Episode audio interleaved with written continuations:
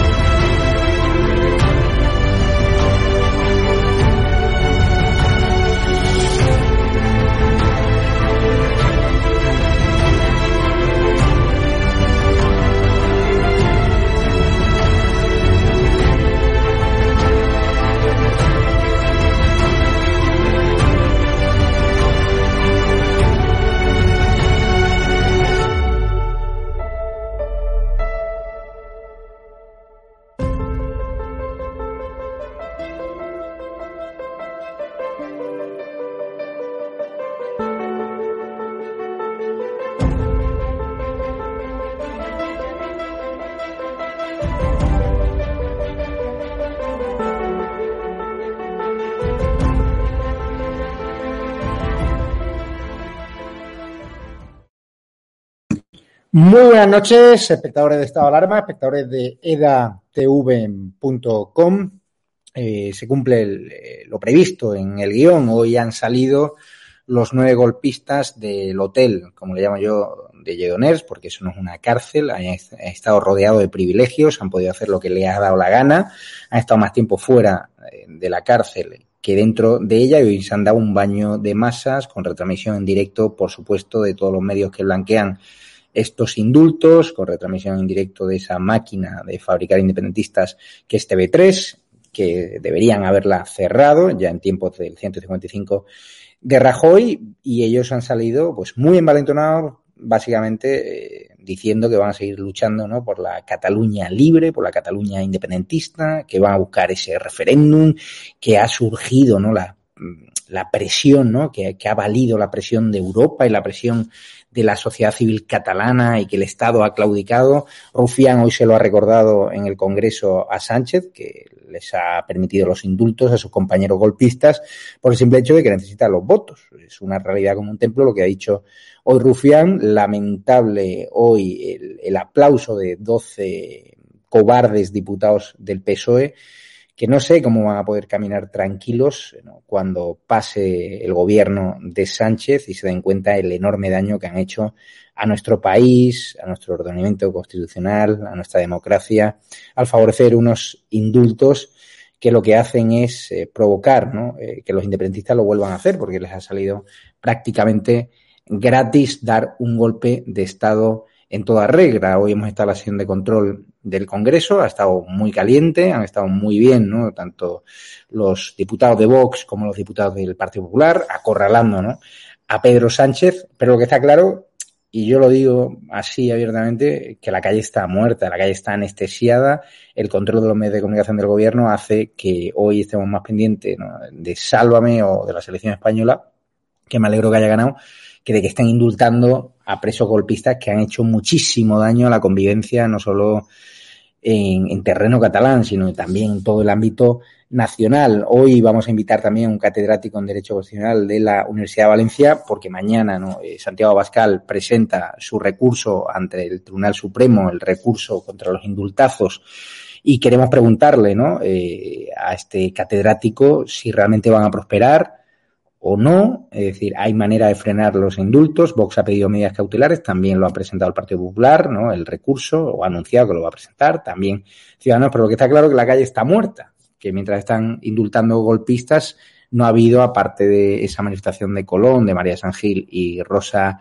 Díez, no ha habido una movilización en las calles. En Cataluña ayer se reunieron un poco más de mil personas, muy poco eh, para la que está cayendo en este país. Está claro que la gente está más pendiente de la rebaja del IVA de la luz, de la recuperación de los viajes del inserso, que es otra cortina de humo que está utilizando Pedro Sánchez, y de que en breve nos quitan la mascarilla en los exteriores. La gente tiene ganas de playa, pero cuando el país eh, caigan de gracia, que vamos camino de, pues eh, pregúntense dónde estaban, si, si utilizaron, si usaron la oposición cívica, si salieron a la calle a protestar o no. Está claro que el control de los medios provoca anestesia en toda la sociedad y nosotros desde Estado de Alarma tenemos que denunciarlo abiertamente, tenemos que reaccionar, tenemos que salir a la calle, tenemos que exigir explicaciones y tenemos que presionar a los partidos políticos para que sean incluso más contundentes. Saludo ya a la mesa de analistas que tenemos hoy al portavoz adjunto del Partido Popular, Mario Garcés, a Eduardo García Serrano y a Vicente Gil de OK Diario. ¿Cómo estás? Eh, y tenemos ya también al catedrático de Derecho Constitucional, Carlos Flores, de la Universidad de Valencia, que en breve conectaremos con él y le preguntaremos, y también el resto de analistas, si tienen alguna pregunta en concreto, pues él tendrá bien eh, contestarla. En unos minutos conectamos con Carlos Flores, catedrático de Derecho Constitucional de la Universidad de Valencia, una de las personas que más sabe sobre recursos al Supremo, sobre indultos y sobre si van a prosperar o no esos recursos, sobre todo cuando el Supremo está muy cabreado, muy cabreado, porque presentó un informe demoledor contra los indultos y Pedro Sánchez, Iván Redondo y compañía, pues se lo han saltado a la torera. Don Eduardo García Serrano, ¿cómo estamos? Mario Garcés y Vicente ¿Cómo estáis? Buenas noches. Buenas noches. a, la mesa y a, la audiencia. Pues estamos, eh, antes comentaba con mis queridos contertulios, antes de entrar en antena, que hoy es el día de la infamia, que hubiera dicho Roosevelt, que de hecho dijo Roosevelt eh, después del bombardeo japonés de Pearl Harbor. Es el día de la infamia. Y como tú comentabas, querido Javier, eh, por seguir esa línea, en el año 1898, tras el desastre de Cuba, Filipinas, Puerto Rico y la isla de Guam, el pueblo español se fue a los toros. Hoy, en el día de la infamia, en el que eh, los traidores han sido indultados por los felones del Partido Socialista, eh, de Podemos y de sus cómplices separatistas, pues el pueblo español se ha ido al fútbol a ver a la selección española. Sentadito en el sofá, viendo jugar a la aburridísima selección española de Luis Enrique, mientras España se desmorona ante sus ojos y aquí no pasa nada. Un triste guirigay en el Congreso de los Diputados, uno más, el guirigay habitual de todos los miércoles, aderezado en la ocasión de hoy con eh, la puesta en libertad de esta recua de traidores y nada más, y nada más, nada más. Vamos a ir por partes, vamos a ver el vídeo de los golpistas saliendo hoy de la cárcel de Lledoners, del hotel más bien, donde han gozado todo tipo de privilegios, y lo digo así abiertamente, han tenido un trato VIP, un trato de favor, que no tienen delincuentes comunes en Soto del Real o la cárcel de Picasen, y eso hay que decirlo, me hubiese gustado que los golpistas, eh, me dice el realizador que no lo tenemos, vamos a ver entonces a Pablo Casado en la sesión del Congreso, ahora le paso los los cortes porque ha debido haber un error. Vamos a ver la sesión de control del Congreso que ha empezado con la intervención de Pablo Calzado interpelando al presidente del Gobierno y ha estado muy contundente contra los indultos. Luego veremos también a los representantes de Vox. ¿En qué lugar queda el Supremo? Los catalanes constitucionalistas a los que no les dedican ni una sola palabra. le digo algo, Junqueras habló ayer de la debilidad del Estado. Cushart de la derrota a España y Aragonés, de la amnistía y la independencia. El peso indiscutible del que habla su infame informe son los trece escaños de Esquerra Republicana a cambio de subastar a España en una sala de despeje. Usted ha quemado las naves y se ha pasado a la orilla del nacionalismo que aborrece España. Se ha colocado en el lado equivocado de la historia que no le absolverá. Si le queda algo de dignidad, debería dimitir hoy mismo y someter esta decisión al juicio de los españoles, señor Sánchez, porque usted ha engañado su palabra electoral ha incumplido su juramento constitucional y está engañando a esta Cámara. Muchas gracias.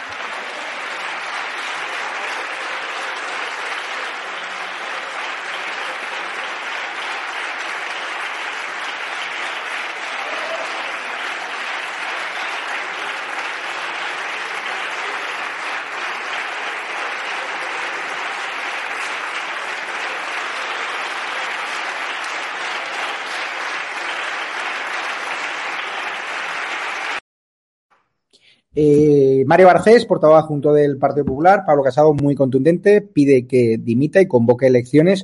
¿Por qué no planteáis una moción de censura como os pide Vox? Porque ya Vox no puede plantear una moción de censura.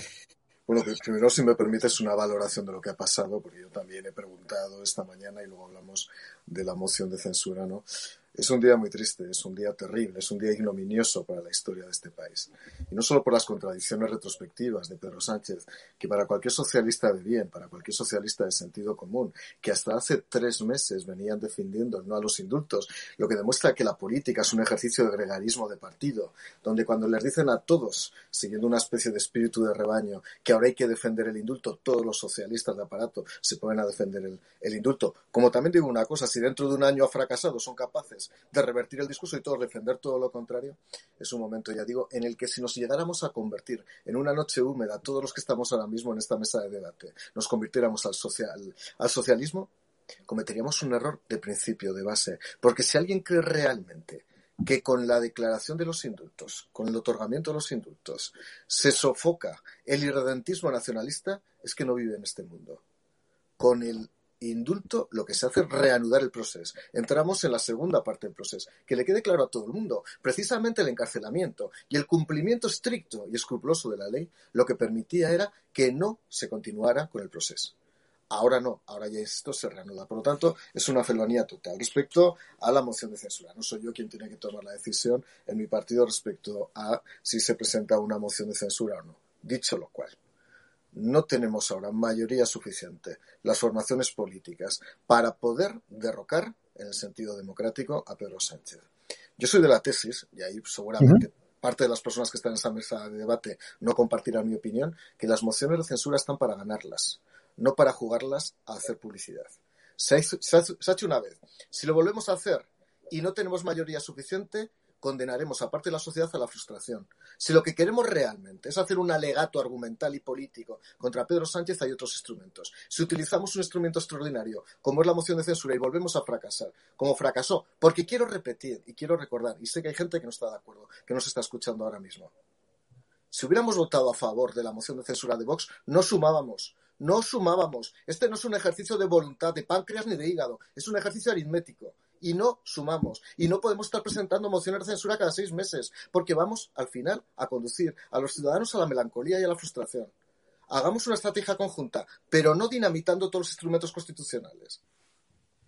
Vamos a escuchar a los independentistas hoy cuando han salido de la cárcel de Lloners cantar el segador, rodeado de muchísima gente, completamente embalantonados, y está claro que lo van a volver a hacer. Lo escuchamos y lo comentamos con Vicente Gil.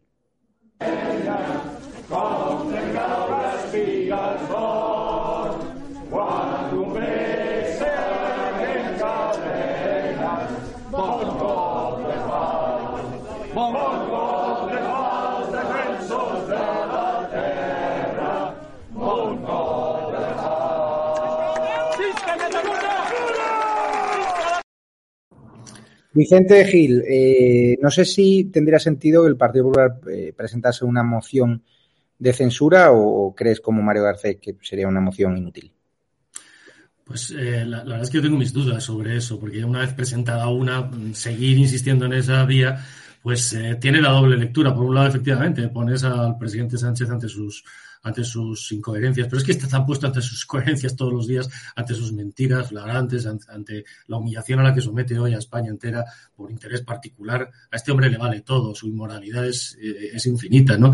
Eh, y por otro lado, bueno, dices, efectivamente, no hay números para sacar la, moción de censura. Yo la verdad es que tengo ahí, eh, no, tengo una opinión verdaderamente formada. Así que me llama la atención, si me permites, bueno, por supuesto, esto yo estoy de acuerdo con Eduardo, con con Mario, ¿no? El día de la infamia, efectivamente, y además España viendo el fútbol, ¿no? Es una medida de gracia que los eh, afectados rechazan, porque han dicho que ellos no, que ellos no tienen por qué ser indultados de nada, que ellos lo suyo es amnistía y autodeterminación. Es un delito que volverán a cometer es un indulto además colectivo, que es una trampa legal, porque eso no existe. Eh, hoy, por cierto, y no sé si luego lo comentaremos, Otegui ha aprovechado para pedir la salida de los presos de Tarras, en la misma línea, en la misma, luego lo comentaremos entonces. Pero me llama la atención, como ya sabemos, Javier, algunos de los detalles de esos nueve escritos con los que se ha justificado eh, lo injustificable, que es la salida de, de, ¿Qué, perdón? Sí, sí, sí. Bueno, sí, el, gobierno, eh, eh, si los lee, sobre todo el, referido a Jordi Sánchez y el de Junqueras, eh, pues asume el relato independentista, pero lo asume la terminología independentista. habla de, establece una bilateralidad, que es una vieja aspiración tanto del PNV como del independentismo catalán, dos países por igual, España, Cataluña. Hay que leerlos, ¿eh? Y además a Carlos Flores a lo mejor se, les puede, se le puede preguntar a lo mejor si esta terminología es normal en unos, en unos informes para justificar unos indultos. Sobre Jordi Sánchez es curioso, dice, fíjate, que es un activista y defensor de derechos humanos. Todo el informe de Jordi Sánchez pues eh, no, habla de un golpista, habla de un hombre de paz. De Junqueras lo presenta también como un hombre de paz, que, siempre ha buscado soluciones dialogadas. El Estado dice renunció a la vía del diálogo, culpando al gobierno anterior del PP. Eh, eh, el gobierno además lamenta, y eso me parece muy grave, en el escrito de Jordi Sánchez creo que es, lamenta que el Tribunal Supremo no haya tenido en cuenta, dice, la perspectiva política y social del asunto. Pero bueno, los jueces del Supremo juzgan hechos sobre un código penal y punto. Y, habla, es muy curioso porque habla de la cárcel en términos como si fuera una venganza. La cárcel, ya nos lo soltó eh, el, presidente Sánchez, ¿no? Eh, y, habla de la prisión como si fuera una especie de, cosa vengativa o de injusticia, ¿no? y, y las penas excesivas, etcétera, etcétera el informe es como para leerlo ¿eh? y, analizarlo eh, en profundidad porque no hay por dónde pillarlo. Es, lo que está claro es que no se arrepiente, lo volverán a hacer, eso lo hay que escuchar a, Oriol Junqueras, a uno de los golpistas indultados, para saber cuáles son las verdaderas intenciones. El Supremo ya lo dijo, no se cumple la clave del arrepentimiento, y, pero el gobierno se la ha sudado, básicamente. Vamos a escuchar a Junqueras. de la política per fer tot allò que mai hauria haver de sortit de la política. Volem traslladar al terreny de la política totes les nostres aspiracions, tots els nostres compromisos, tots els nostres ideals, perquè no hi ha ideal i compromís més noble i més alt que el de la llibertat del país, que el de la independència del nostre país, que el dels valors republicans, que el del compromís amb la justícia social, que el del compromís amb la llibertat de totes les persones.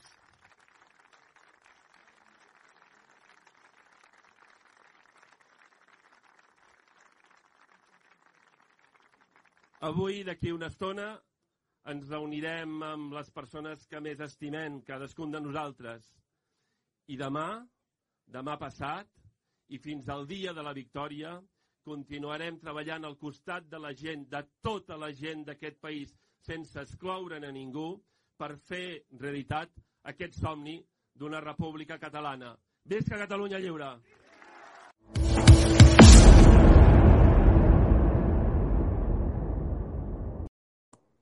Saludo ya a Carlos Flores, catedrático de Derecho Constitucional. No sé si tenemos unos pequeños problemas de conexión, pero hay que aguantar un poquito para que la imagen coja estabilidad. Buenas noches, Carlos. ¿Qué tal estás? Hola, ¿qué tal? Pues eh, yo bien de salud, pero como el resto de los contertulios, eh, extraordinariamente indignado, irritado, decepcionado eh, hoy, es un, hoy es un día triste para España, efectivamente. Hoy es un día triste eh, para cualquiera que quiera este país o para cualquiera que tenga un mínimo sentido de la decencia y no digamos un mínimo respeto hacia el orden constitucional. Escuchando el discurso de Junqueras, está claro que no se cumple una de las claves para ser indultados, eh, el arrepentimiento. Directamente dice que lo, lo van a volver a hacer van a seguir trabajando para la República, ¿no? Bueno, eh, siendo, siendo estrictos, siendo estrictos, eh, la ley reguladora del indulto, que es, como todos sabemos, una ley eh, antiquísima de 1870, no exige el arrepentimiento para el indulto. De hecho, ni siquiera exige que se solicite el indulto por parte del que lo vaya a recibir, permite que lo soliciten otros en, en su nombre. y por lo tanto, eso que parece muy razonable, que parece muy sensato, pues no se encuentra entre los requisitos de la, de la ley, eh, que habla de, razones de justicia, de razones de equidad y de razones de interés eh, público, que son las que el gobierno ha aludido o a las que el gobierno se ha acogido, fundamentalmente porque son las más gaseosas, las más indeterminadas, las más abstractas, las que se podía eh, coger una vez descartadas, descartadas abiertamente las otras dos. Y preguntarle, mm, el Supremo, haya contado que diario los jueces se han llevado las manos a la cabeza, no entienden nada de este indulto. Eh, ¿Realmente está justificada la, utilidad pública? Porque yo no la veo por ningún lado. Bueno, eh, empezar, eh, lo que el Boletín Oficial del Estado ha publicado esta mañana es el decreto de concesión del indulto, en el que se hace una simple referencia a esa razón, a esa razón última de utilidad pública. Para que nos hagamos una idea, el Boletín Oficial del Estado ha publicado un decreto por cada uno de los eh, nueve procesados, por cada uno de los nueve indultados, que, apenas eh, ocupa pues media página del boletín, algo más de media página del boletín oficial del Estado y que contiene una simple alusión a ese argumento. Para eh, conocer exactamente qué es lo que el gobierno entiende por interés público, hay que irse a los informes que ha emitido el Ministerio de Justicia sobre los cuales se ha basado la decisión del Consejo de Ministros. Informes que curiosamente no han sido publicados y que han ido eh, filtrándose eh, a cuentagotas a lo largo del día. Ayer no se filtró ninguno de ellos. Esta mañana ha habido ya un par de medios que, han filtrado el de Oriol Junqueras y a lo largo del día se han ido filtrando algunos más, lo cual ya de entrada eh, es, es, bastante sorprendente, ¿no? De hecho, incluso el gobierno llegó a decir que, no se iban a hacer públicos porque ahí se contenían eh, datos personales. Yo los he visto y ahí no se contiene absolutamente ningún dato personal. Se contiene el razonamiento eh, en base a una serie de hechos que ha hecho el, gobierno. Bueno, esos informes, eh, cualquiera que los leyese diría que están redactados por el propio indultado, sin ningún género de dudas. Es más, eh, y no estoy hablando, eh, no estoy hablando en tono irónico. Eh, es más, yo estoy convencido de que en la redacción de esos informes ha habido una conexión, un feedback entre los indultados y los indultadores. ¿Cómo es posible? Decía Vicente Gil que, que asumía el que ha redactado esos indultos el lenguaje independentista. Más todavía, ¿cómo es posible, cómo es posible que en ese informe aparezca referencia a un artículo que ha publicado o que publicó Oriol Junqueras hace apenas unos días, eh, artículo que ha sido laudado por el propio gobierno como eh, demostrativo de la, voluntad de Oriol Junqueras de, comportarse dentro de los márgenes eh, de la ley. ¿Cómo es posible que se fundamente el indulto en una opinión emitida por Oriol Junqueras después de que el gobierno anunciase su voluntad de concederle el indulto? Con perdón, pero todo indica que el gobierno eh, estaba trabajando en esa, en, esa redacción eh, y le solicitó a Oriol Junqueras, oye, dame bibliografía, es decir, escriba alguna cosa que pueda citar para avalar la concesión del indulto. Pero aún hay más, eh, repito, hay párrafos en el, en, en, el, en, el, en, el, informe que son auténticamente sonrojantes. El informe de Lledoners, de la cárcel donde cumplen condena, en el caso de Junqueras, habla de que el informado, Junqueras, ha ocupado gran parte de su tiempo en transmitir sus conocimientos académicos al resto de los internos del centro y de esta forma promover la cultura y la formación como una herramienta importante para la reinserción laboral y social. Imparte cursos abiertos a la ciudadanía que aportan conocimientos y reflexión sobre el mundo y el pensamiento. Estamos hablando de un preso independentista, estamos hablando de un criminal convicto y confeso, estamos hablando de la Madre Teresa de Calcuta. ¿no? Em, el informe eh, dedica páginas y páginas y páginas a justificar las razones de interés eh, público, eh, pero a la hora de, simplemente sintetizar, de, hacer un pequeño gesto de, equilibrio y de sintetizar, pues digamos que, que, las objeciones que se podían plantear se limita a, dos líneas, se limita a, unos, a unas pocas líneas. No se aprecia que la concesión del indulto en aras de la consecución de esta innegable razón de utilidad pública haya de provocar ningún efecto pernicioso e irreversible a los valores de la justicia. Que el indulto no quebrante en absoluto el prestigio del que gozan los tribunales de justicia en España. Ya, el, dato más, el dato más sonrojante es eh, la frase, tampoco merma o debilita el Estado de Derecho. Antes, al contrario, el perdón de la pena que conlleva es muestra evidente de su fortaleza. Solo desde la robustez de un Estado de Derecho sólidamente asentado se puede entender la existencia de un mecanismo como el indulto. Caramba, pues aquí es una pena. que el decreto, perdón, que el informe no cite a Oriol Junqueras, porque Oriol Junqueras dijo antes de ayer que esa, ese indulto era una muestra de la debilidad del Estado. ¿En qué quedamos? La pregunta que se hacen muchos espectadores. Los recursos que ya han anunciado tanto el Partido Popular como Vox y como Ciudadanos ante el Supremo ¿no? para recurrir estos indultazos, eh, ¿le ves recorrido? Eh, ¿Pueden prosperar? Hablan de autoindulto ¿no? en, las formaciones de la oposición. Eh, vamos a ver, ahí hay dos, dos, factores a tener, a tener en cuenta. la opinión del Tribunal Supremo ha sido muy contraria, airadamente contraria a la concesión del indulto. Es cierto eh, que la sala que lo va, que, que, dictó condena es la sala de lo penal, la sala que tendrá que ver los recursos es la sala de lo administrativo. Estamos hablando de salas distintas, pero estamos hablando de salas distintas del mismo órgano jurisdiccional y por tanto pues no me parece muy atrevido decir eh, que el Tribunal Supremo pues cogerá estos recursos con muchas ganas, con muchas ganas de encontrar algún fundamento. Pero eh, en el otro lado del platillo de la balanza, pues eh, hay que tener en cuenta que la ley del indulto, eh, al hablar o al permitir la justificación de un indulto por razones de interés público, bueno, en términos generales también los otros dos conceptos, equidad y justicia, son conceptos pues muy gaseosos, son conceptos como muy vagos, son conceptos como muy interpretables, ¿no? Eh, y el gobierno ha tenido mucho cuidado de marcar las distancias, ¿no? Eh, repito otra de las frases de, o otra de las frases del informe. El indulto concedido por causa de su utilidad pública constituye una decisión política a favor del interés general que puede o no estar en consonancia con las circunstancias del sujeto, del delito cometido o de la pena impuesta. Por lo tanto, no se trata de razones de justicia o equidad para el penado, sino que se trata de la consecución de unos intereses generales que trascienden a su situación individual. Se trata de un concepto abierto, indeterminado y de naturaleza esencialmente política. El gobierno lo ha dicho negro sobre blanco. Esta es una decisión política. Mm. Y el Tribunal Supremo puede entrar a valorar eh, si esa decisión política está justificada.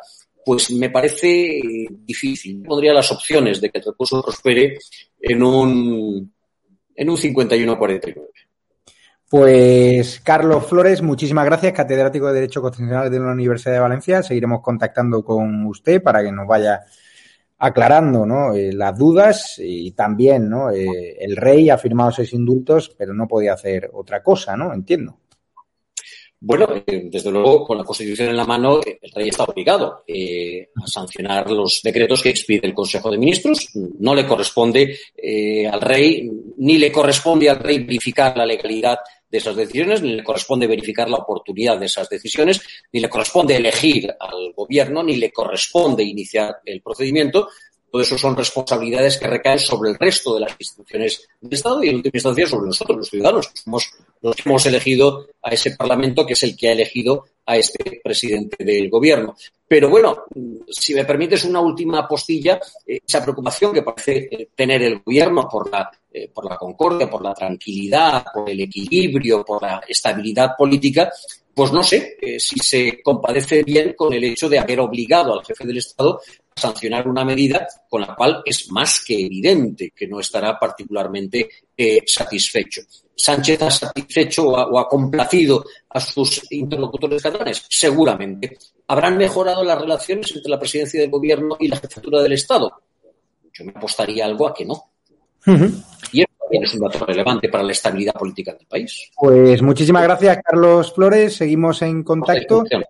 Vuelvo ya a la, a la, mesa de analistas, pero antes vamos a ver a Iván Espinosa Los Monteros, el portavoz de Vox, que ha estado muy bien también hoy en el Congreso de los Diputados dirigirse ¿no? Eh, a Pedro Sánchez y a compañía ¿no? y a la bancada socialista eh, en contra ¿no? de estos indultos. Vamos a escucharlo.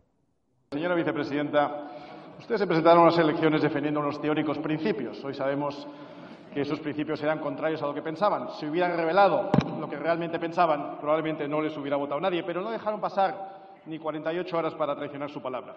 Usted, en un grado de cinismo asombroso, llegó a decir que eso había sucedido en su vida anterior. Y efectivamente, fue Pedro Sánchez quien en su vida anterior, es decir, anterior a las elecciones, prometió que nunca más habría indultos por motivos políticos. Llegó a decir los motivos de indulto están tasados y protegidos de injerencia del poder político sobre el poder judicial y van a tener que contar siempre con la petición inicial del tribunal que emite la sentencia. Qué cosas, ¿no? Y ahora no solo los aprueba, sino que además tira de revancha algo tan sencillo como es su obligación de cumplir y hacer cumplir la ley. También José Luis Ábalos, en su vida anterior, rechazó con vehemencia los indultos. Para que haya indultos primero tiene que haber arrepentimiento, decía. Hoy se pregunta, ¿y eso quién lo pide?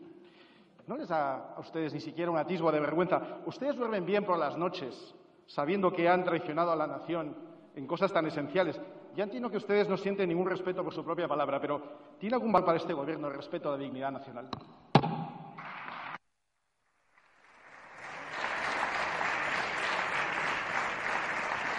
Señora vicepresidenta primera del Gobierno. Gracias, señora presidenta. Señor Espinosa de los Monteros, ¿a qué nación se refiere? ¿A la que representa este Gobierno legal y legítimo?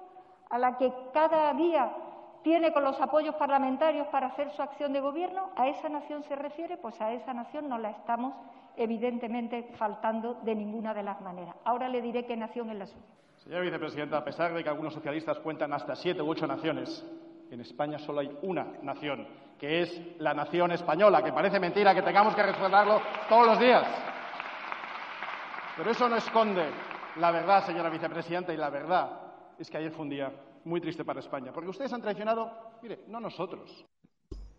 Eduardo García Serrano, ¿crees que le va a pasar factura a, Sánchez? Porque hemos compartido el diagnóstico de que la calle está muerta, que la gente está más preocupada por el sálvame y los partidos de la selección y la vida sin mascarilla, los fines de semana en la montaña, en la playa. ¿Tú crees que esto de los indultos le va a hacer perder votos? Hablo de unas elecciones dentro de dos años, con la economía que en teoría va a ir mejor que ahora. ¿Te crees los sondeos que hablan de una mayoría absoluta de, de la derecha? No, no me los creo.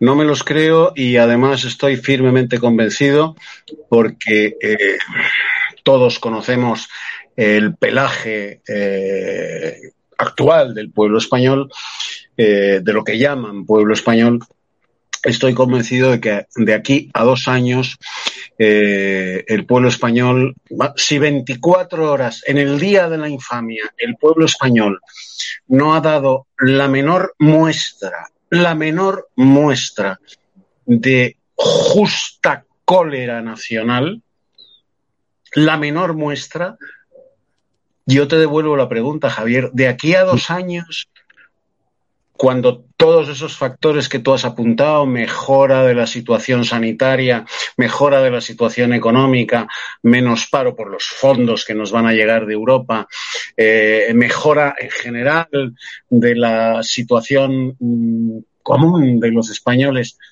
dentro de dos años el pueblo español le va a pasar factura en las urnas a Pedro Sánchez, que les ha quitado la mascarilla, que les ha vacunado a todos, que ha conseguido con los fondos europeos sacar del paro a no sé cuántos millones de españoles. Le va a pasar factura por un hecho acontecido dos años atrás y que el día en el que aconteció ese hecho, el pueblo español se quedó sentado en el sofá viendo un partido de fútbol no, no, no, no. No le va a pasar factura porque el pueblo español ha perdido algo que es esencial en todas las naciones que se sienten orgullosas de serlo, que es la conciencia nacional. En Francia, en Alemania, en Italia, en Gran Bretaña, en los Estados Unidos de Norteamérica y en Mozambique. La conciencia nacional es la urdimbre del Estado de la nación, de la patria y por lo tanto del pueblo. Y aquí se ha perdido, se ha perdido absolutamente. Si hubiera conciencia nacional, hoy la plaza de Colón se hubiera llenado de una manera espontánea, de una manera espontánea, sin líderes, sin pastores y sin maestros intelectuales que los hubieran convocado. Hoy hubiera sido el día del 2 de mayo, y el pueblo español se ha quedado sentado en el sofá. Y tú me preguntas si dentro de dos años, con una mejora objetiva de la situación española en cuanto a pandemia, en cuanto a vacunación, en cuanto a, mm, situación laboral, el pueblo español va a pasar la factura que no ha pasado hoy. Un pueblo que no ha gritado, que no ha gritado cuando se ha dado el primer paso hacia el referéndum pactado, hacia la proclamación de independencia, bien es cierto que manteniendo un vínculo eh, estilo Puerto Rico, Estado libre asociado, para no salir de Europa, para que España les siga haciendo la labor de celestinaje en la Unión Europea. ¿El pueblo español va a pasar factura dentro de dos años? Vamos, bendito. vamos a ver otra de las imágenes del día, en la sesión de control del Congreso, del Congreso, el aplauso de la bancada socialista a Sánchez por haber indultado a los golpes. Vamos a escucharlo.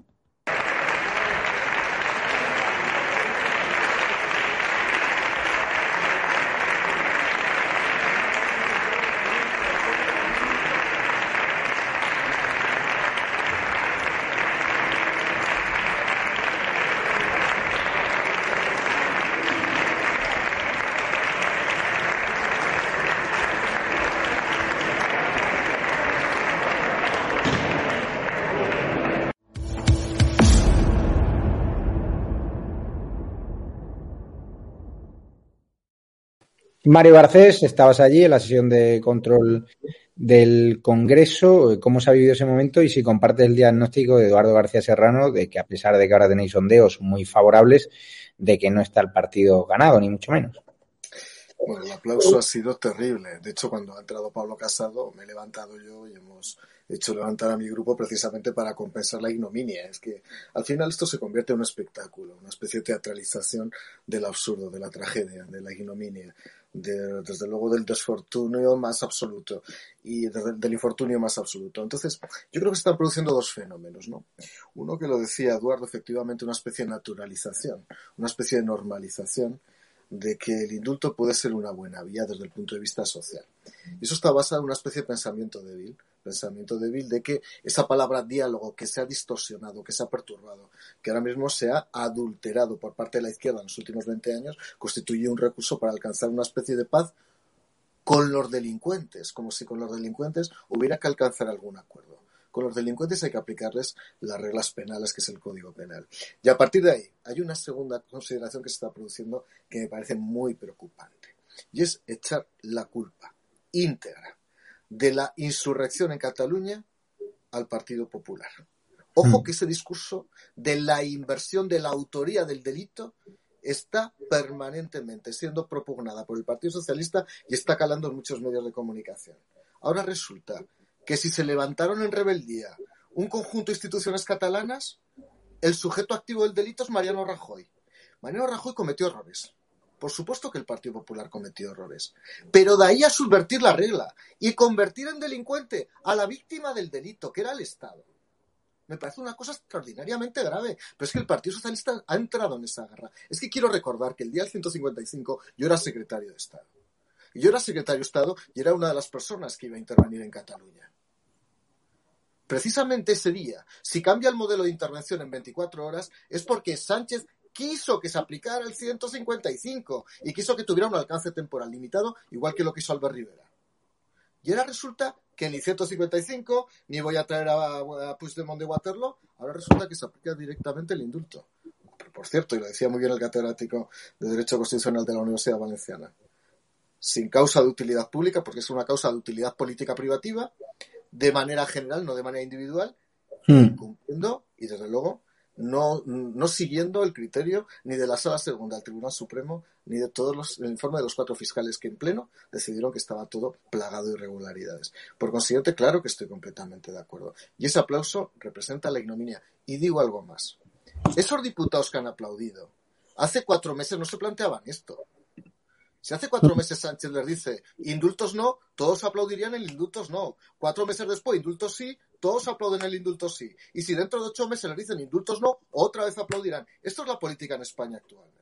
Lo que está claro, la hemeroteca socialista no, no se sostiene. Pedro Sánchez ha dicho hasta la saciedad que no los iba a indultar. Carmen Calvo, y compañía. Está claro que nos toman por tontos, son unos mentirosos, pero el pueblo español no reacciona. Hoy ha preferido quedarse en un salón eh, con aire acondicionado, una terracita, viendo la selección española que ha ganado 0-5 y, y, me alegro, no por la continuidad de Luis Enrique, pero es lamentable que el día de la infamia, como dice Eduardo García Serrano, no haya habido una movilización en las calles. O sea, nos comemos todo, nos hemos comido todas las mentiras del gobierno, aquí nadie dice nada, nos estamos convirtiendo en una sociedad anestesiada, nosotros vamos a seguir informándoles de lo que os oculta el gobierno, pero tenéis que reaccionar, no vale con quedarse el salón de la casa y estar cabreado, decir, bueno, ya irá otro a la calle, hay que mojarse, hay que, o sea, hay que participar en los proyectos, no solo en estado de alarma, sino en asociaciones que están promulgando distintos tipos de, convocatorias, hay que apoyarlas, ¿no?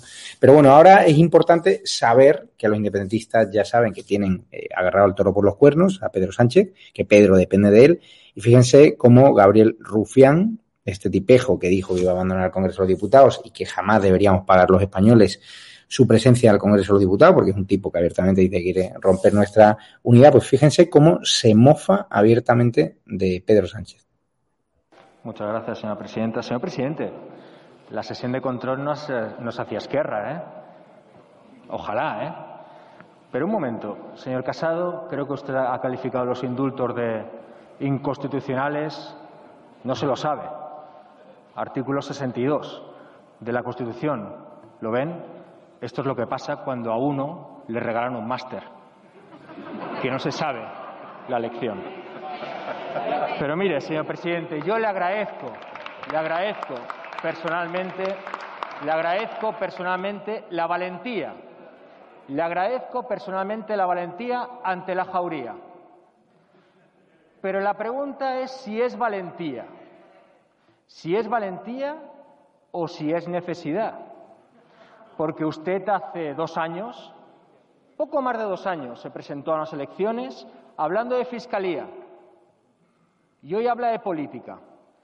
Y todo el mundo sabe lo que a nosotros y nosotras nos gusta hablar de política. Así que a buen entendedor, pocas palabras bastan. Pero la pregunta es, ¿y ahora qué? ¿Ahora qué viene? porque hay muchísima represión aún en Cataluña y fuera de Cataluña. Solamente basta recordar a los chavales de, de Alsasu. Para nosotros hay mucho. Calma. Para, para nosotros y nosotras hay muchísimo que recorrer en cuanto al Tribunal de Cuentas, al Código Penal, al Poder Judicial, a la ley Mordaza. Silencio, por favor. La pregunta es si para ustedes también hay mucho que recorrer, porque una advertencia. Ustedes no serán un gobierno de izquierdas real mientras haya una sola persona en este país que sea amenazada, golpeada o encarcelada por manifestarse pacíficamente. Y eso en este país aún pasa. Y para quienes tengan dudas, a izquierda o a derecha, eh, Vicente Gil está envalentonado, se mofa directamente de, de, Pedro Sánchez. Luego veremos la intervención de Otegui. Está claro que ahora entramos en, meses muy críticos ¿no? para nuestro país, eh, para todo lo que significamos como nación, ¿no? y sobre todo que es lo siguiente, ver a escarcelados los presos terroristas de ETA. Bueno, está, está claro. De hecho, ya se está trabajando y Urcullo ya está trabajando en mejorar sus condiciones de vida en las cárceles vascas. Lo de los viernes va a continuar. En el caso, y, fíjate esa conexión que hay, conexión que tiene que ver con la declaración de Barcelona. Mientras los policías de Urquinaona recibían pedradas, ellos se reunían en Barcelona, aquel aquel octubre de 2017, firmaba la declaración de Barcelona, los independentistas catalanes con Otegui, salía Otegui en la TV3, yo lo recuerdo, eh, diciendo que su estrategia iba a ser común. ¿Cuál es la estrategia común? Pues cargarse España, deshacer España. Pero es curioso porque, claro, Rufián, con toda chulería, lo que le recuerda a Sánchez, oiga, usted, eh, vamos a ver, esto lo ha hecho usted porque depende de nosotros, lo cual tumba eh, los nueve informes del, Ministerio de Justicia, porque como decía Mario, esto es el interés público, no, interés privado y particular, ¿no? Eh, de manera que los nueve informes quedan completamente tumbados simplemente por lo que ha dicho esto o por lo que ha dicho el propio ministro Campo hoy a una intervención magnífica de Javier Ortega Smith, que le ha dado un repaso también al ministro de Justicia, pues el propio ministro de Justicia en un momento dado apurado ha dicho, bueno, la verdad es que no estamos seguros de que esto vaya a funcionar. Bueno, sabemos perfectamente que no va a funcionar, porque este independentismo es insaciable y porque ya lo aprendimos con ETA. Con ETA aprendimos que cuando eh, el Estado eh, decidió mm, definitivamente creerse que se le podía vencer, se le venció. Eh, y luego vino ya todo lo demás, que para qué lo vamos a contar. Y en este caso es prácticamente lo mismo porque comparten las estrategias. Cuando hablan de debilidad del Estado, ven una negociación como debilidad del Estado, un indulto como una debilidad del Estado. Y, piensan en negociaciones, lo que están pensando precisamente es en poner en cuestión al Estado, como las actas de ETA luego revelaban, las treguas trampa, etcétera, etcétera. Esa es la realidad, comparten la estrategia. Eh, y, al final esto es toda eh, eh, la idea falsa de hacernos creer de que tú tiendes la mano a esta gente y la realidad dice que cuando tienes la mano a esta gente te dan un bofetón y que esta gente lo único que entiende es el cumplimiento estricto de la ley es que además no cabe otra cosa en una democracia, ¿no? Y, luego, pues si quieres hablamos de lo de, o vemos lo de lo de Otegui, ¿no? Pero efectivamente hay una estrategia común y me llama la atención, fijaos, ahora que hemos visto a Rufián, cuando, cuando Carmen Calvo responde a, Iván Espinosa de los Monteros y le dice, ¿usted cuál es su nación? Mi nación es que hay otras naciones y señala a estos. Claro, señala a Rufián, señala a Podemos, señala al PNV, señala a los que no quieren nación, a los que no quieren España, ¿no? Y ahora se van a inventar de nuevo esta historia idea vieja de la nación de naciones, etcétera, etcétera, rollos macabeos para aguantar dos años que llegue el dinero eh, eh, y jugársela a repartir, que ya los está repartiendo el amigo Iván Redondo entre amiguetes de consultoras también, hay que decirlo, eh, pues los fondos europeos. Y si eso les sale bien, pues veremos dentro de dos años, como decía Eduardo, ¿no? se la juegan a eso. Y mientras tanto, pues seguir estirando, porque principios, ¿para qué? ¿Qué más da? Yo humillo a todo un país, humillo a los policías. Yo, yo esta tarde revisaba el vídeo que me mandaba aquella misma noche un agente antidisturbios desde la, desde la plaza de Urquinaona, en el que iba andando y solamente de las pisadas entre ellos se, iba, se escuchaban todo lo que les habían tirado, ¿no? Y decía, joder, esto parece faluya, ¿no? Y, yo, y decías, joder, esta gente... No ha servido para nada. Si hoy en OK Diario entrevistabais al, al policía que está de baja de, por vida por recibir la pedrada, que, decía que no ha servido para nada ese esfuerzo de la Plaza de Urquinaona. ¿Me permites una cosa más, fíjate, sobre lo que decía? Es que, es que Rufián es como, además dice, el artículo 62 de la Constitución. Pues vayamos al artículo 62. Eh, eh, es que es muy malo, Rufián, muy malo en el peor de los sentidos, es que es mala gente, ¿no? El artículo 62 es el de la corona, el que corresponde al rey sancionar y promulgar las leyes, convocar y disolver, bla, bla, bla, etcétera, etcétera, y dice ejercer el del punto I, ejercer el derecho de gracia con arreglo a la ley que no podrá autorizar indultos generales. Quiero decir, escuchando a Rufián, está claro que el interés público, como decía Mario, no es, eh, queda desautorizado los nueve informes, es un interés particular, político, rastrero, eh, y desde luego vamos, esto es un indulto general, no pasa se han inventado nueve informes. Me ha, falta, me, ha, encantado escuchar a Carlos Flores decir eso de que en el de Junqueras, que yo no lo había leído, eh, dice que es que ha transmitido el conocimiento al resto de presos. Bueno, les ha falta poner, si fuera necesario, que ha hecho cursos de corte y confección, lo que hubiera sido necesario. Vamos a escuchar precisamente el repaso que ha dado, como bien mencionaba Ortega Smith, hoy en el Congreso de Diputados a la bancada socialista.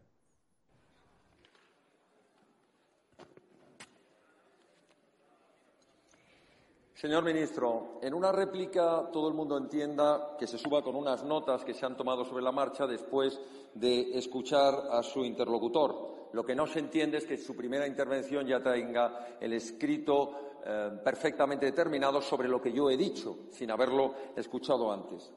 Señor ministro, ha hablado usted de términos como concordia entre los catalanes, ha hablado del paradigma de la confrontación y de la convivencia.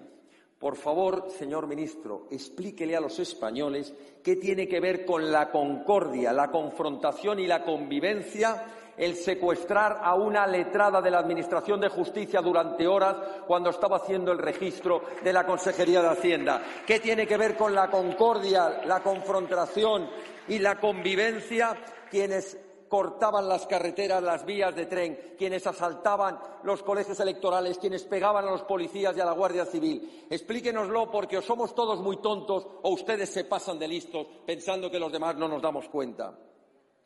Y por cierto, no nos equipare, no haga equidistancia entre quienes defendemos la Constitución, quienes fuimos acusación popular de los golpistas, quienes acusamos a quienes desobedecían las sentencias del Tribunal Supremo y quienes son los autores. Esa equidistancia solo se la hemos visto a los proetarras entre las víctimas y los asesinos. No tenemos nada que ver con los golpistas y usted lo sabe. Somos los que estamos enfrente. Somos su muro de contención. Les sentamos en el banquillo y les volveremos a sentar con su gobierno o con otro gobierno, como ya tuvimos que hacerlo anteriormente. Habla usted, señor ministro, de utilidad pública. ¿Qué pasa?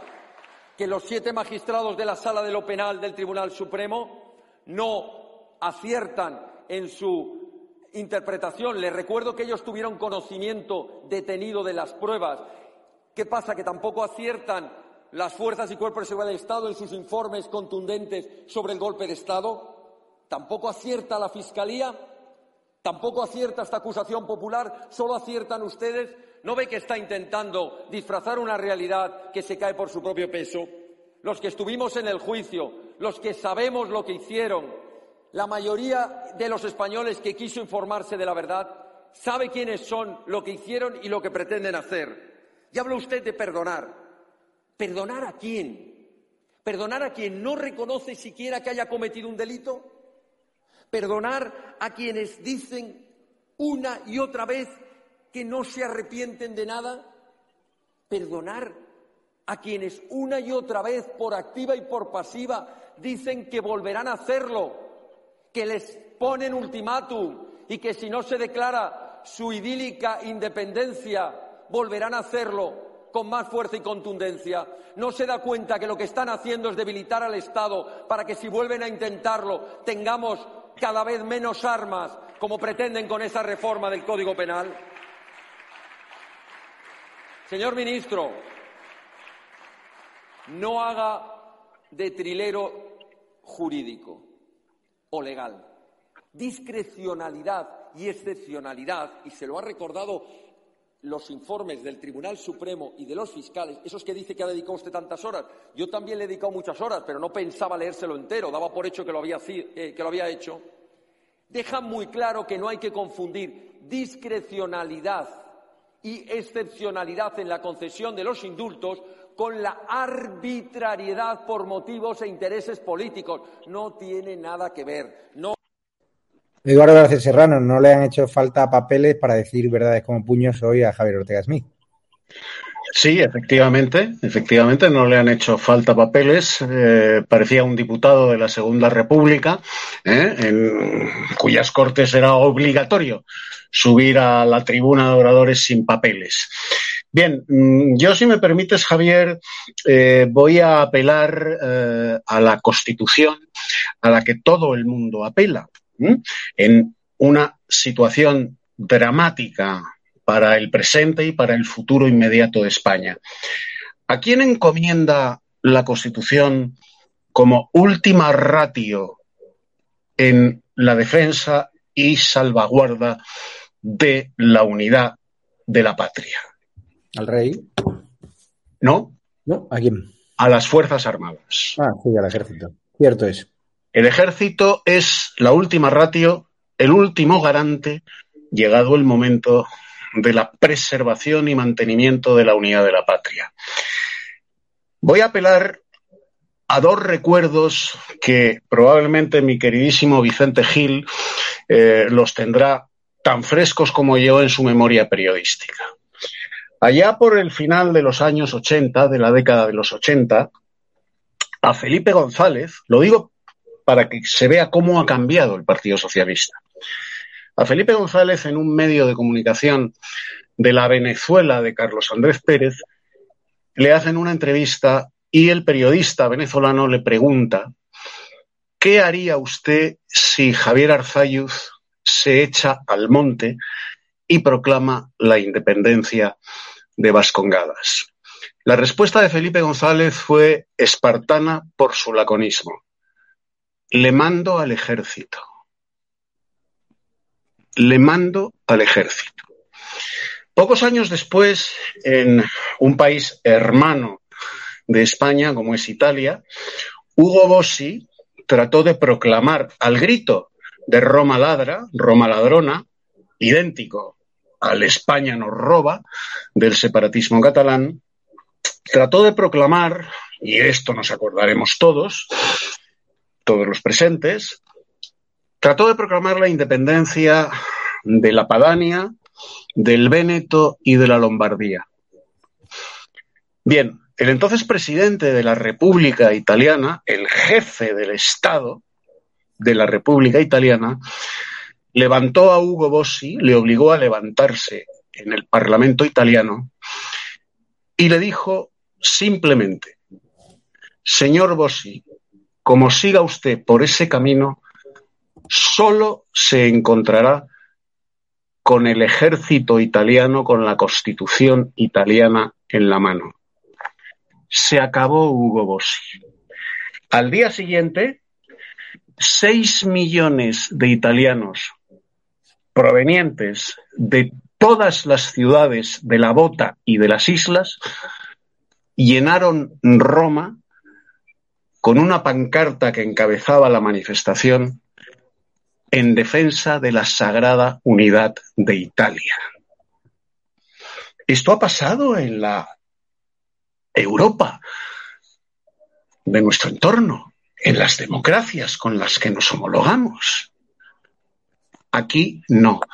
Nadie se ha levantado en el Congreso de los Diputados, ni hoy, ni antes, ni durante el golpe de Estado, para recordarle a los separatistas catalanes que, llegado el momento, Dios no lo quiera, si siguen por ese camino, como dijo Oscar Luigi Escálfaro, solo se encontrarán con el ejército español con la Constitución en la mano. Nadie es un artículo constitucional que nadie invoca. Y yo creo que ha llegado el momento de invocarlo. Porque si no, perderemos la nación, perderemos la patria y perderemos el Estado. ¿Por qué? Porque los separatistas tienen razón en lo que dicen. Los indultos son una muestra de la debilidad del Estado y del fracaso absoluto del Estado español. Muchas gracias, Eduardo García Serrano. Te despido ya, que entramos ya en la recta final para dar paso a Mario Garcés y a Vicente Gil, que ahora viene un murciano cabronado en edatv.com, para lo cual hay que registrarse. Muchas gracias, Eduardo García Serrano. Vamos a escuchar a Otegui, que ya que está de rebajas el gobierno, pues ya ha puesto a pedir que también que liberen, ¿no? Según él, a los presos etarras, que es lo próximo que viene. 43 años después, ¿de qué se habla? ¿Cuál es el debate? ¿Qué está en la agenda política en el Estado español? En la agenda política del Estado, del Estado español hoy están los indultos, la amnistía y los presos políticos.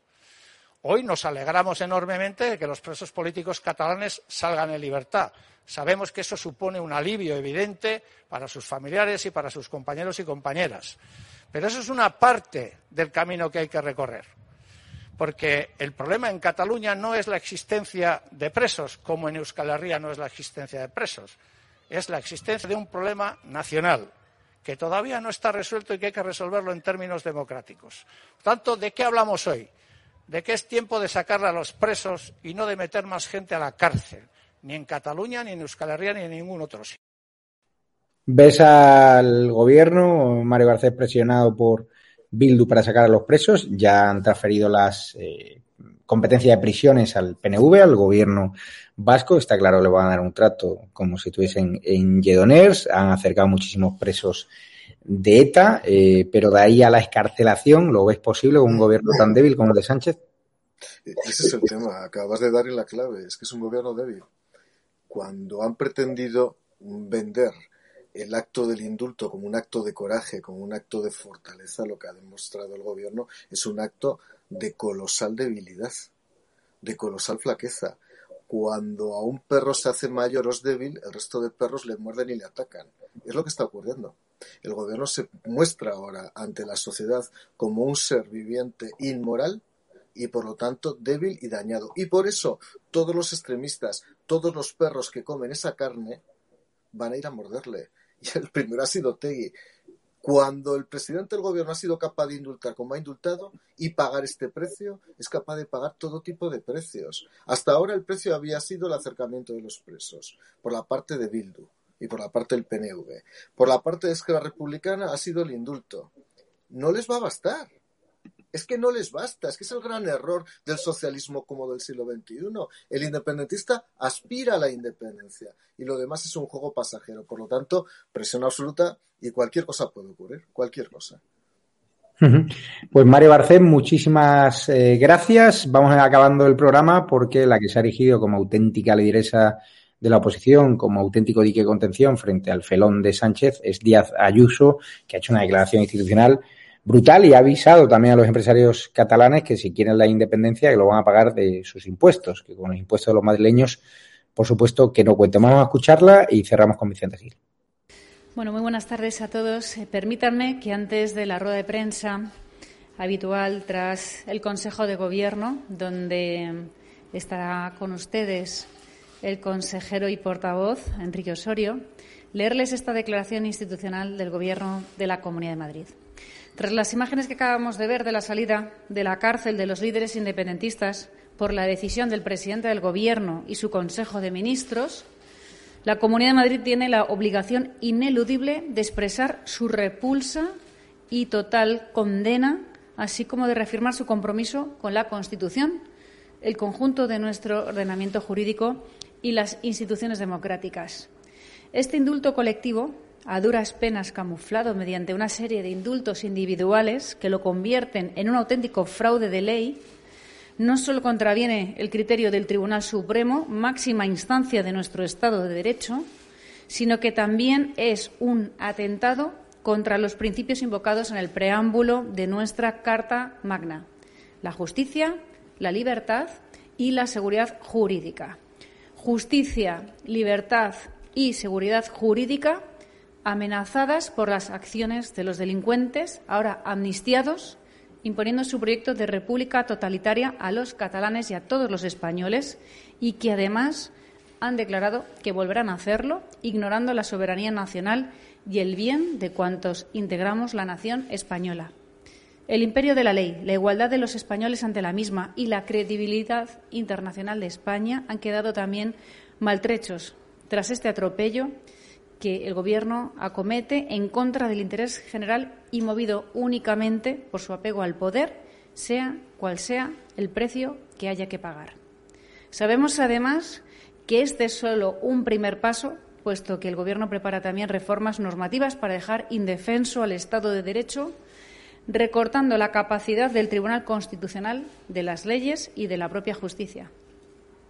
Al humillarse personalmente ante los golpistas, el presidente del Gobierno ha ultrajado la figura institucional que representa y, por tanto, a todos los españoles, faltando gravemente a la responsabilidad y a la dignidad de su cargo. Personalmente, no voy a consentir que ni la empresa, ni los autónomos madrileños, y mucho menos el resto de los contribuyentes paguen esta fiesta. Vicente Gil, la verdad es que constitucional, el discurso ha sido brillantísimo, está en estado de gracia y ella sí que es una garantía ¿no? frente a la amenaza del independentismo. ¿no? Claro, porque eh, no tiene desperdicio. Son cuatro minutos de declaración institucional y toca todos los palos eh, posibles. Lo deja bien clarito respecto a esto que, cuenta ella sobre los empresarios. Es que los empresarios madrileños ya lo han dicho. Ellos piensan que hay un pacto eh, porque han escuchado a Fomento del Trabajo y a, a otras organizaciones empresariales hablando de eso de la armonización fiscal. Y ellos piensan que dentro de este pacto hay un intento de volver al rollo aquel del dumping fiscal de Madrid y de mm, revertir eh, todas las políticas liberales que han permitido crear empleo y crear trabajo y a los empresarios y a los emprendedores salir adelante. Y, es un temor enorme, por eso la CEIM, la Confederación Empresarial Independiente de Madrid, la patronal madrileña, ha puesto el grito en el cielo y ha hablado mucho más clarito su presidente, Miguel Serrano, que el señor Garamendi. Yo sobre Otegui solo quiero decir una cosa, fíjate, eh, eh, bueno, tú me preguntabas antes qué va a pasar con el tema catalán. Ellos ya hablan de 3.000 represaliados. Ahí contamos todo tipo de gente violenta de los CDR, la CUP. Sí, la para ellos, ¿no? Etcétera, etcétera. Y hablamos también, porque la pela es la pela, de todos esos dirigentes que eh, tanto, eh, no solo de 2017, sino de la del 9 de noviembre, van a ser embargados y están, eh, y eran, han pasado de ricos a temer que el Tribunal de Cuentas o el Tribunal Supremo les termine embargando y quedarse así, que la pela es la pela. O sea que ellos, el camino de la, del de, el camino de judicial con los catalanes tiene esa vertiente. Pero en el caso, fíjate, Rufián ha hablado de los jóvenes de Alsasua, etcétera. Estos, vamos a ver, hay una cosa muy clara respecto a Otegui y respecto a ETA. ETA no los quiere cerca. ETA los quiere en la calle. ETA los quiere libre. Y el sinsentido de este país es que el próximo domingo, Día Nacional de las Víctimas del Terrorismo, hay un acto institucional en el Congreso al que la AVT ha dicho no va a asistir por la humillación diaria de todos los viernes. Y sin embargo sí va a estar Bildu. La gentuza de Otegui y compañía sí van a estar ahí. ¿Qué país estamos? No, no, es una locura. Así que muchísimas gracias, eh, Vicente. Mañana te leemos en OK Diario, que seguro que publican más exclusivas relacionadas con los inefables indultazos que nosotros vamos a seguir denunciando, como todas las averiguaciones que se están filtrando sobre el caso Neurona, que las televisiones, por cierto, están escondiendo. Así que, lo dicho, eh, vamos a despediros porque ahora viene Raúl, un murciano encabronado, solo en edatv.com, va a hablar de otro socialista inefable como es el presidente de Aragón, Javier Lambán. También se va a referir con Hugo Pereira al tema de los indultos. Queremos conocer su opinión. En exclusiva os tenéis que registrar en edatv.com. Luego bajáis las apps en Google Play, en Apple Store, en Android TV. Los que no tengáis una Android TV podéis comprar un cacharrito que venden de Xiaomi que te convierte una televisión convencional en una Android TV, vais a cualquier corte inglés, a cualquier MediaMark o a cualquier Worten y lo podéis comprar, ¿no? Es un cacharro, una especie de USB, lo conozcas en el HDMI del televisor y entra directamente y te convierte a la televisión convencional. Quien no sepa hacerlo, que nos escriba a info.edatv.com. Recordar que seguimos en modo de pruebas, que seguimos creciendo, es muy importante que os registréis en edatv.com, que se lo digáis a todo vuestro entorno, porque estamos publicando secciones en exclusiva, programas en exclusiva sobre temas que aquí no podemos hablar, ¿no? En plataformas donde ya sabéis que nos han censurado, nos han desmonetizado vídeos, podemos referirnos con tranquilidad a temas médicos. Si tenéis más de 30 canales en libertad de, tecnología, toros, caza y temas que están proscritos ¿no? en televisiones que pagamos todos los españoles como televisión española. Por cierto, la renovación en Telemadrid está cada día más cerca gracias a Vox y al PP, que me parece que se han puesto de acuerdo en la mesa de la Junta de Portavoces de la Asamblea de Madrid para mm, cargarse al director general en las próximas semanas, José Pablo. Lo dicho, y quien quiera ayudarnos, que es clave para que sigamos creciendo, tenéis ahí una cuenta bancaria ES 72 20 85 9298 7803 30 43 1954. Es cuenta de Ibercaja, no tenéis que pagar comisiones. Que no queréis eh, pagar comisiones tampoco en edatv.com, en el área privada, os vais al circulito del perfil, aquí a la derecha de la cara de Rocío Monasterio o a la izquierda, directamente os vais a área privada y ahí podéis cambiar vuestra categoría, ¿no? Eh, o hacer una donación en donación voluntaria, ¿no? Le das a la izquierda y directamente vais a área privada y los que estéis en broce es que os habéis registrado y tenemos que clicar dentro, a ver si podemos entrar y os vais a perfil actuar a cambiar directamente y ahí cambiáis al modelo mensual, semestral, plata u oro.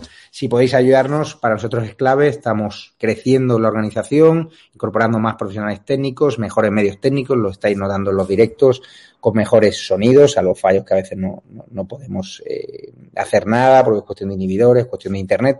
Pero estamos creciendo, estamos haciendo una cantidad de 6, 7, 8 programas al día, eso cuesta dinero, cuesta recursos y la izquierda está muy nerviosa con nosotras. Ya habéis visto lo que ha pasado cuando Vito Quiles hizo un reportaje a pie de calle, una simple encuesta, y se topó con un catedrático de un catedrático progre de Pachial de Coa. Tuvieron ahí un rifirrafe, pero nada del otro mundo y la izquierda lo ha convertido en, vamos, ese corte, una especie de corte para ridiculizarnos, todo lo contrario, orgulloso de todos mis reporteros, del trabajo que hizo y además si ven el corte queda bastante bien. Le hemos entrevistado a Vito a las nueve de la noche, lo tienen en YouTube y en edatv.com y orgulloso de cada, todos y cada uno de mis reporteros que se juegan el tipo por defender la unidad y porque le echan más huevos que cualquiera de esos periodistas como Esther Palomera o Ignacio Escolar, que hace mucho tiempo que no pisan la calle y que no escuchan ¿no? el rugir de esa calle que ya no compra la prensa subvencionada, los medios digitales comprados y semicorruptos. Así que daros las gracias a todos por el apoyo. Dejo ya con Raúl Murciano encabronado y métanse, como digo, en edatv.com. Lo pongo aquí en el chat, si lo podemos, bueno, lo tienen en, el mensaje fijado, edatv.com, muchos de vosotros ya estáis registrados, pero es importante porque así vamos generando una comunidad. Por cierto, esta semana eh, José Luis Corcuera está enfermo y me ha dicho que aplacemos la semana que viene su entrevista con público y se suma María Sangil, la vicepresidenta de la Fundación Villacinero y la que fuera presidenta del PP Vasco, clave ¿no? en todo lo que fue el espíritu de Hermua, incansable luchadora contra ETA. Le preguntaremos por esa posible escarcelación de los presos de ETA. Quien quiera venir en el Gran Hotel Inglés en Madrid, miércoles 30 de junio, pues tienen que escribir aquí, a info.edatv.com. Ahí podéis venir, es una entrada completamente gratuita y la verdad que es muy constructivo, podáis preguntar ¿no? a Corcuera, que está muy cabreado con los indultos, y a María Sangil, que está muy cabreada ¿no? por la ley de eutanasia, por ejemplo, que hoy el Constitucional ha dicho no al recurso de Vox, no entendemos por qué, además atenta contra un derecho como es la vida, ¿no? Y también hablará ¿no? de, esas concesiones a Bildu, a todos los proetarras y ese acercamiento de presos de ETA. Nos vamos ya, eh, os dejo con Raúl Murciano Cabronado y con Hugo Pereira. Mañana más, nos estamos dejando la vida por seguir informando, así que quien quiera apoyarnos ya sabe cómo hacerlo y también quien quiera seguir en Patreon, en la comunidad de YouTube, puede seguir haciéndolo y quien no y no sepa cómo darse de baja, nos escriba info.edatv.com y os venís a la plataforma de edatv.com donde no tendréis que pagar ningún tipo de comisión. Gracias por vuestro apoyo. En cada día que camino se acerca mucha gente diciéndome que siga perseverando, que no me venga abajo y eso es lo que me mantiene en pie, la verdad, el apoyo de mi familia, el apoyo de, de los que me apoyáis, el apoyo de los que escribís mensajes, todos los leo y hay veces que pues, no da tiempo a contestar porque la agenda nos come. Pero bueno, mañana tenemos mejores noticias que comunicaros y poco a poco vamos creciendo. La familia de DATV crece y es un honor formar parte de ella, pero quiero que sepáis que la familia de DATV no sería lo mismo sin vosotros, que sois la clave de este proyecto. Un abrazo fuerte a todos y os dejo con Raúl, un murciano encabronado. Y lo dicho, quien quiera venir el miércoles que viene a, a Corcuera o a María Sangil, que nos escriba a info.edatv.com. Un abrazo fuerte.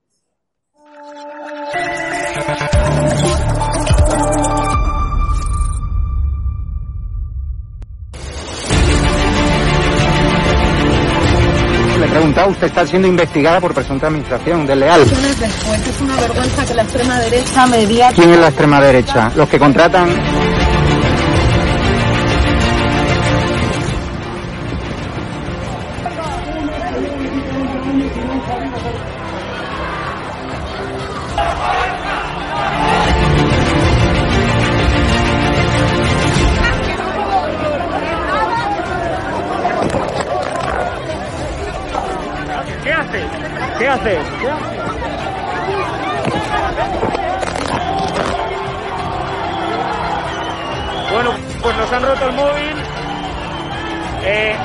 romper el móvil por detrás.